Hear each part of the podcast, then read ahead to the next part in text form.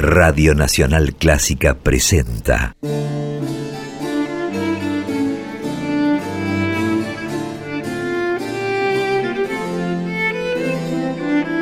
Clásica en La.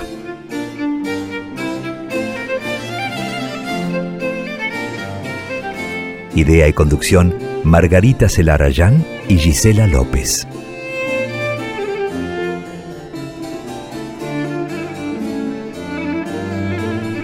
Hola, ¿cómo están?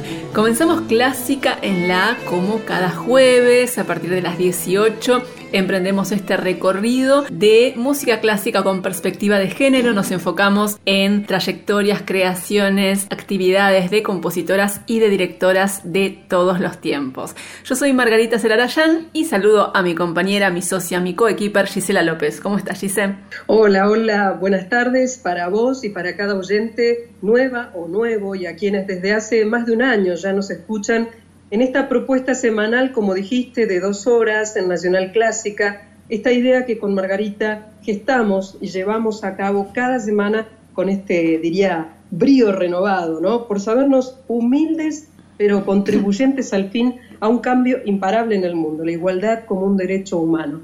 Y en este inicio de otro Clásica en la con Margarita, también estamos tratando de renovarnos un poco en la idea de lo que es la primera hora. Ya empezamos la semana pasada hay un recorrido interesante. ¿Y ahora por dónde vamos, Marga? Ahora tenemos otra propuesta que va en la misma línea de la de la semana pasada. Elegimos un género, un género musical para recorrer a través de las creaciones de diferentes compositoras de diferentes momentos de la historia. La semana pasada recorrimos óperas de varias compositoras y para hoy elegimos otro género que también durante mucho tiempo se consideró inaccesible, inalcanzable para las capacidades de las mujeres que es el género sinfónico. La semana pasada mencionábamos que durante mucho tiempo se circunscribió, se intentó limitar a las mujeres a la creación de piezas que se consideraban menores, ¿no? De géneros menores como la música para piano, las miniaturas para piano, las canciones y las sinfonías se consideraban creaciones realmente inaccesibles, fuera del alcance de las mujeres, porque claro, obviamente sabemos que había muchísimos preconceptos, ideas absolutamente infundadas respecto a las capacidades creativas de las mujeres. Y sin embargo, como vos estás diciendo, hemos podido recabar muchísimas de esas sinfonías que quizás lo que siempre remarco, Marga, y hemos charlado en la preproducción un poco, eh, la necesidad, y creo que podemos eh, desde este humilde, de nuevo, desde este humilde lugar, desde este programa de radio que hacemos en conjunto, eh, poder pedir que, que se tenga en cuenta en este mes de marzo tan particular, donde la mujer es prioridad o se priorizan estas cuestiones, que se grabe mucho más, Marga, ¿no? Totalmente. más allá que pudiste conseguir material, también podemos decir que siempre va a faltar que se siga gestando, que se siga gestionando para que llegue la, la emisión, las grabaciones nuevas, por cierto, de ese material hecho por mujeres, por compositoras. Absolutamente, Gise, porque se sabe que las compositoras existieron y existen, por supuesto.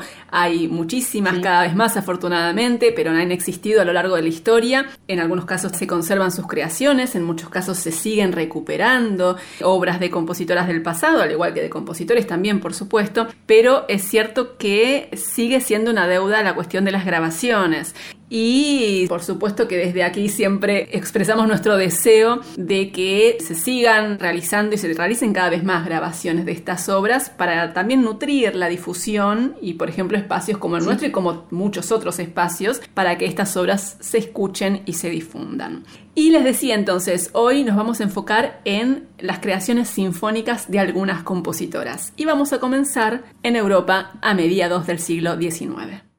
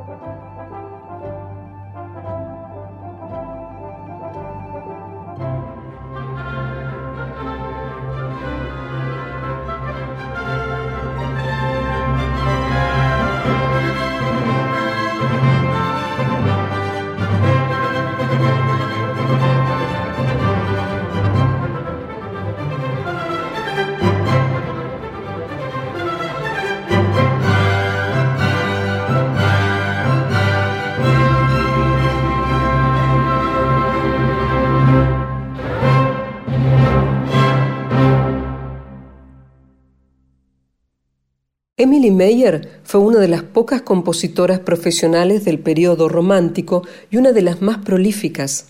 Nacida en 1812 en Friedland, una pequeña ciudad en el ducado de Mecklenburg-Strelitz, en el norte alemán, tuvo entre sus maestros a Karl Löwe, prestigioso compositor, cantante y director de esa época. Instalada en Stettin y luego en Berlín, Emily escribió canciones, música de cámara y derribó prejuicios al incursionar en el terreno de la sinfonía. Además de componer, trabajó incansablemente toda su vida para lograr difundir esas creaciones. Acompañada por sus hermanos, viajó por Europa divulgando sus obras que se pudieron escuchar durante la segunda mitad del siglo XIX en ciudades como Múnich, Lyon, Bruselas, Budapest, Leipzig y Viena. Muchos de esos conciertos fueron recibidos con entusiasmo por el público y también por la crítica. Llegaron a llamarla la Beethoven femenina. Emily Meyer abordó los géneros más variados, la ópera, la música de cámara, las canciones, la música para piano, y compuso ocho sinfonías. Sin embargo, aunque se interpretaron en su tiempo y fueron muy aclamadas, no se conserva ninguna partitura completa de esas obras orquestales. Muchas de esas creaciones tuvieron que ser reconstruidas minuciosamente para que hoy, casi dos siglos después, podamos escucharlas.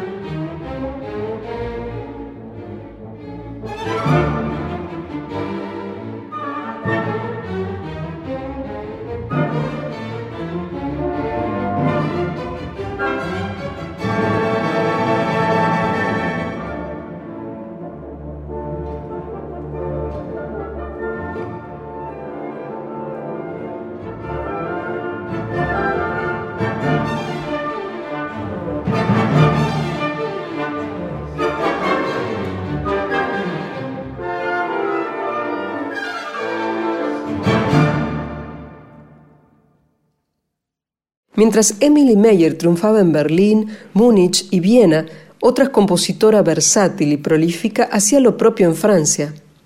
Louise Farang nació en París en 1804 en un hogar de artistas.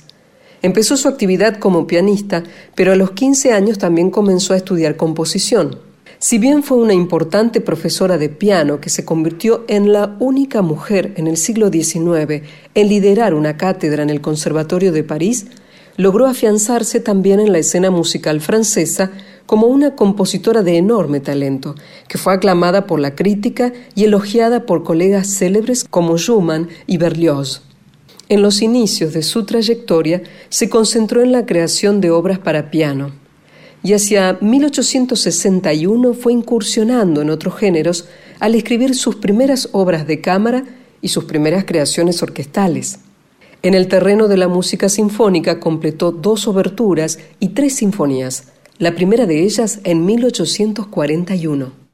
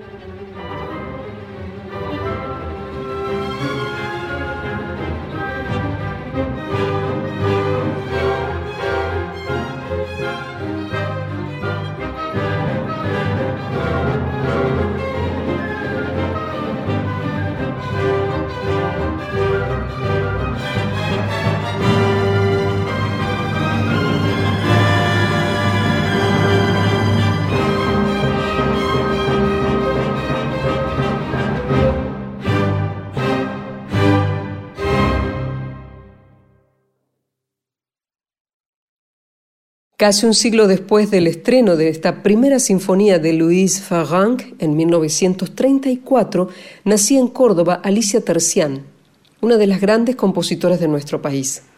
Alumna de Alberto Ginastera, Gilardo Gilardi, Roberto García Morillo y Floro Ugarte, Tercián se graduó en piano y composición en el Conservatorio Nacional y desde entonces lleva adelante una actividad incansable como creadora, investigadora y también como divulgadora de obras de autores latinoamericanos a través del grupo Encuentros, que ella misma creó y dirige. La compositora distingue tres etapas en su trayecto creativo. La primera de ellas, caracterizada por una afinidad con la tradición, comenzó en 1954 y se prolongó durante una década hasta culminar con una obra orquestal llamada Movimientos Contrastantes, que tuvo su estreno en el Teatro Máximo de Palermo, Italia, en 1965.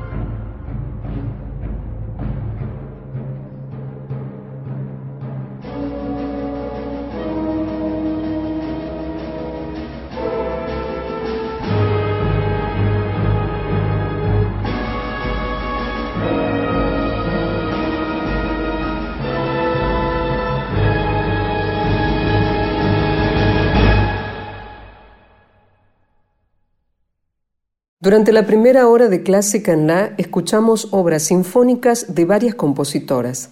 En primer lugar, de Emily Meyer, que nació en 1802 y falleció en 1883, final de la Sinfonía número 1 en Do menor, Orquesta Filarmónica de la Radio del Norte de Alemania, dirigida por Leo McFall. Y también tercer movimiento de la Sinfonía número 5, versión Orquesta Sinfónica de Cámara de Berlín, dirigida por Jürgen Bruns. Luego de Louis Farranc, que naciera en 1804 y que falleció en 1875, escuchamos Sinfonía número 1, solistas europeos de Luxemburgo, dirigidos por Christoph Koenig. Y finalmente, de Alicia Tercián, que naciera en 1934, Alegro enérgico, de movimientos contrastantes, Orquesta Sinfónica de Zurich, dirigida por Daniel Schweitzer.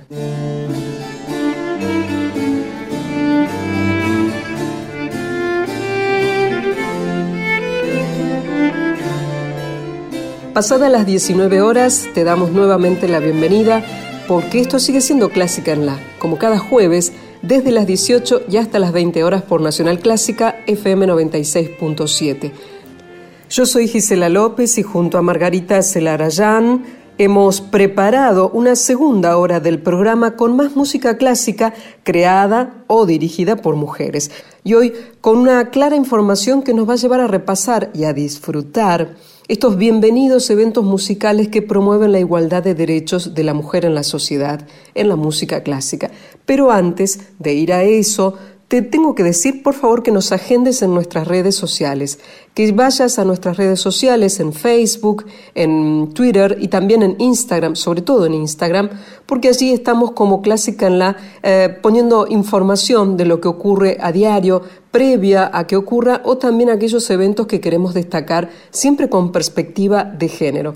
Acordate, estamos en Twitter, en Facebook y también en Instagram como arroba en la clásica. Búscanos así, pon el arroba en la clásica, todo junto con minúscula y de esa forma vas a ir a poder ser parte de ese grupo, de esa comunidad que se integra diariamente con las propuestas que tenemos nosotras con Margarita desde lo que es redes sociales, Instagram, Facebook, Twitter, arroba en la clásica. Y te repito, todo junto, minúscula, arroba en la clásica. Seguinos, podés comentar, podés ponernos likes, claro, si nos querés regalar algún likes, bienvenido. Asimismo que eh, vuelvo a contarte que estamos ya en Spotify. Horas después de que sale nuestro programa los días jueves hasta las 20, ya tenés al día siguiente o durante el fin de semana el material ya volcado en Spotify. Tenés que poner en el buscador de Spotify podcast clásica en la y de esa forma vas a acceder. Ya ponernos seguir para que ya te avise la misma plataforma para que vos puedas entonces saber cuando ya está subido el nuevo material cada fin de semana. Nosotros de esa manera tratamos de compartir con vos este material una vez más o que vuelvas a escucharlo o que lo escuches con otra atención, con otra tranquilidad durante el fin de semana. Así que ya estamos en Spotify, mm, siempre decimos lo mismo gracias a las posibilidades que nos da la dirección de la radio. Por lo pronto nosotros ya en esta segunda hora vamos a lo nuestro, vamos a compartirte momentos de algunos conciertos realizados con motivo del Día Internacional de la Mujer. Y vamos a empezar con música de Clara Vick Schumann, interpretada por la pianista Isata Kanei Mason el 8 de marzo pasado en el Wigmore Hall de Londres.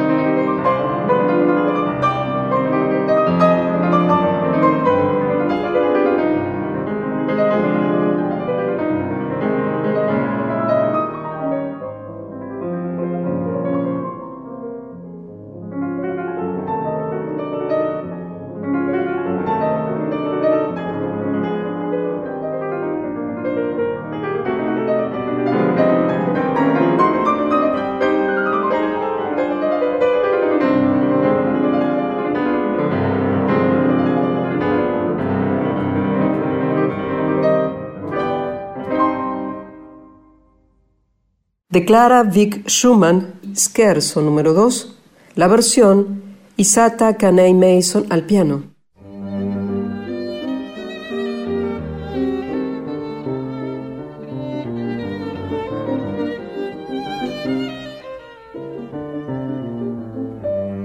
Como anticipaba hace un rato Gisela López, vamos a dedicar una parte de esta segunda hora de Clásica en La a compartir momentos de algunos conciertos que se realizaron con motivo del 8 de marzo, el Día Internacional de la Mujer, en Europa y también aquí en Argentina. Y empezamos con este recital de la pianista Isa Takane Mason, una joven pianista británica muy talentosa de 24 años, que se presentó el mismo 8 de marzo en el Wigmore Hall de Londres sin público debido a las restricciones a la actividad cultural que están vigentes en Londres a raíz de la pandemia en este momento. Y por supuesto el programa de este recital estuvo dedicado íntegramente a obras de compositoras. Recién escuchábamos música de Clara Vick Schumann y ahora vamos a escuchar una obra que fue un estreno mundial en ese recital, que es una obra de la compositora y violinista británica Natalie Clauda, que nació en 1984 y la obra se llama Escenas Nocturnas 2020. Es una obra en la que la compositora buscó plasmar sensaciones provocadas por la situación de la pandemia y de las cuarentenas, las inquietudes, la distancia de los seres queridos, las preocupaciones, también algunas esperanzas. Así que vamos a escuchar esta pieza de Natalie Clauda, compositora británica, también violinista, nacida en 1984. La obra se llama Escenas Nocturnas 2020 y la interpreta interpreta en piano Isata Canen Mason.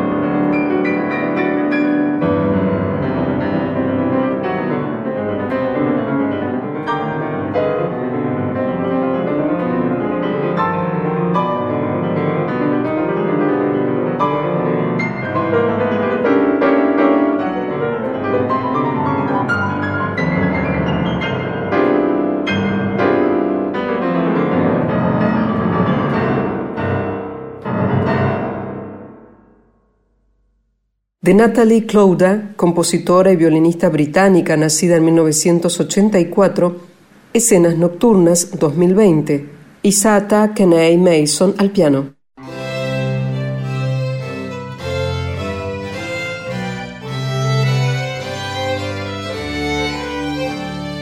Seguimos en Clásica en La y estamos compartiendo momentos de algunos conciertos que se realizaron el 8 de marzo pasado, el Día Internacional de la Mujer, en diferentes partes del mundo. Empezamos en Londres y ahora nos vamos a Polonia, a la ciudad de Katowice, donde se presentó en un concierto también sin público la Orquesta Nacional de la Radio de Polonia, que estuvo dirigida por Marin Alsop, la fabulosa directora estadounidense, y en el programa de este concierto se incluyó una obra de Roxana Panufnik, que es una compositora británica nacida en 1968, que es la hija de Andrzej Panufnik, el gran compositor polaco. Roxana Panufnik tiene una trayectoria realmente muy importante que viene desarrollando en los últimos años, compuso óperas, obras corales, obras orquestales, música de cámara, muy prolífica y muy versátil, y la obra que vamos a escuchar, que se interpretó en este concierto en Polonia, se llama Dos compositores, cuatro manos. Es una obra para doble orquesta de cuerdas que Roxana Panufnik escribió en memoria de su padre, Andrzej Panufnik, y de otro gran compositor polaco que fue Witold Lutosławski, con motivo de los centenarios de los nacimientos de los dos compositores. En 2013 se cumplió el centenario de Lutosławski y en 2014 el de Panufnik. Es una obra en tres movimientos. El primero se llama Lutosławski, el segundo Panufnik y el tercero Lutopanufski. Es una combinación de los dos apellidos porque hace referencia al dúo de pianos que los dos compositores formaron durante la Segunda Guerra Mundial. Por eso la obra se llama Dos compositores, cuatro manos. Escuchamos esta obra del año 2013 para doble orquesta de cuerdas de Roxana Panufnik, interpretada por la Orquesta Sinfónica Nacional de la Radio de Polonia, dirigida por Marin Alsop.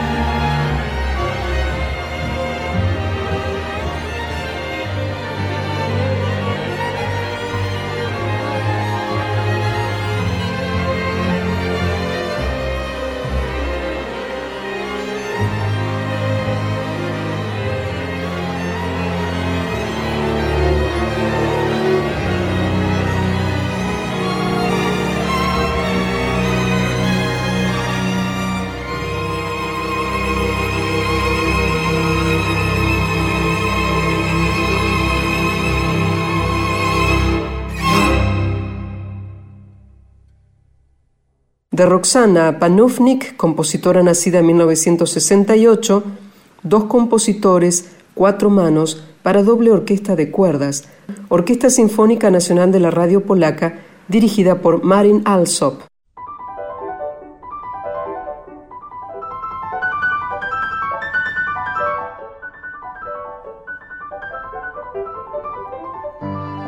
Estamos hasta las 20 en Clásica en La, ahora compartiendo música de algunos conciertos que se realizaron con motivo del Día Internacional de la Mujer el 8 de marzo o en fechas cercanas al 8 de marzo pasado. Y ahora venimos a Buenos Aires porque en los días previos al 8 de marzo se realizó un ciclo en el Centro Cultural Kirchner que se llamó Nosotras Movemos el Mundo y en el marco de ese ciclo, el 6 de marzo se realizó un homenaje a Claudia Montero, la compositora argentina radicada en España que falleció en el mes de enero pasado.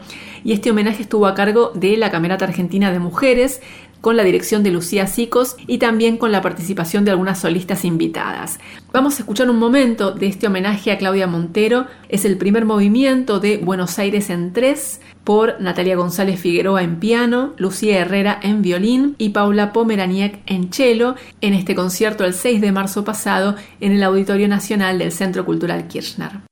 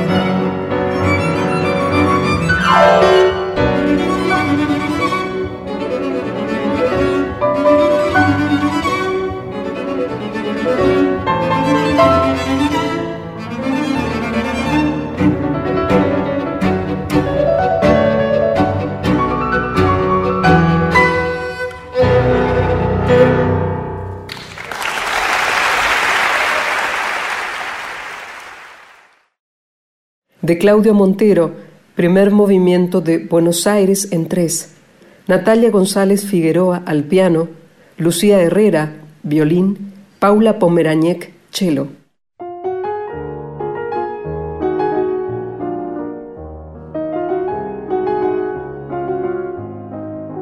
Nos vamos acercando al final de Clásica en la de hoy y vamos a dedicar estos últimos minutos al más reciente trabajo discográfico de Mirga Grajinite Tila, una de las directoras más importantes de nuestro tiempo, que ha estado presente en varias ocasiones ya en Clásica en La, directora titular de la Orquesta Sinfónica de la ciudad de Birmingham, aunque anunció que al finalizar la temporada 2021-2022 va a abandonar ese cargo por razones puramente personales, pero por lo pronto se acaba de editar el más reciente álbum de la orquesta de Birmingham, dirigida por Mirga Grajinite Tila, y este álbum está dedicado a una obra que es la suite sinfónica de la ópera Troilo y Crécida de William Walton, basada en el poema de Geoffrey Chaucer.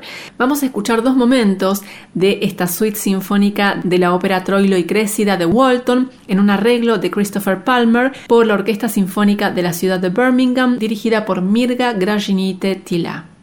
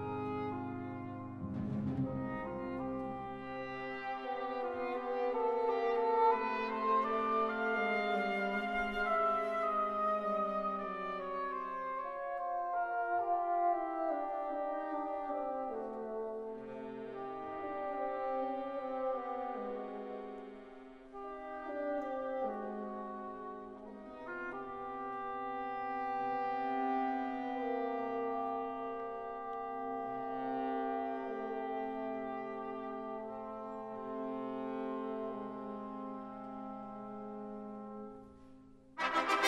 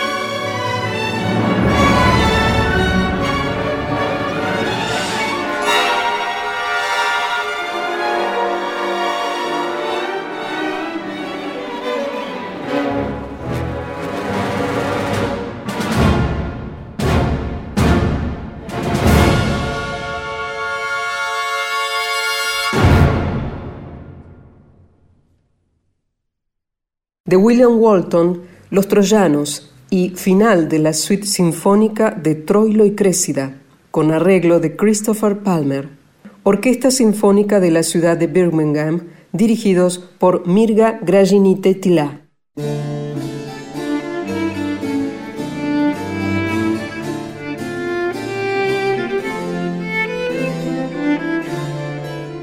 Ya llegamos al final. Estos son los minutos finales donde nos despedimos de ustedes, donde confirmamos nuevamente que eh, tratamos de honrar siempre la misma idea, proponerles dos horas de muchísima música clásica generada, gestada por mujeres y que en otras épocas, e inclusive lamentablemente aún en esta que vivimos, necesitamos estos espacios donde la propuesta sea con perspectiva de género, ¿verdad Margarita? Y anduvimos por muchos lugares, escuchamos muchas voces y eso siempre es gratificante en este clásica en la que termina y que vuelve el jueves a las 6 de la tarde.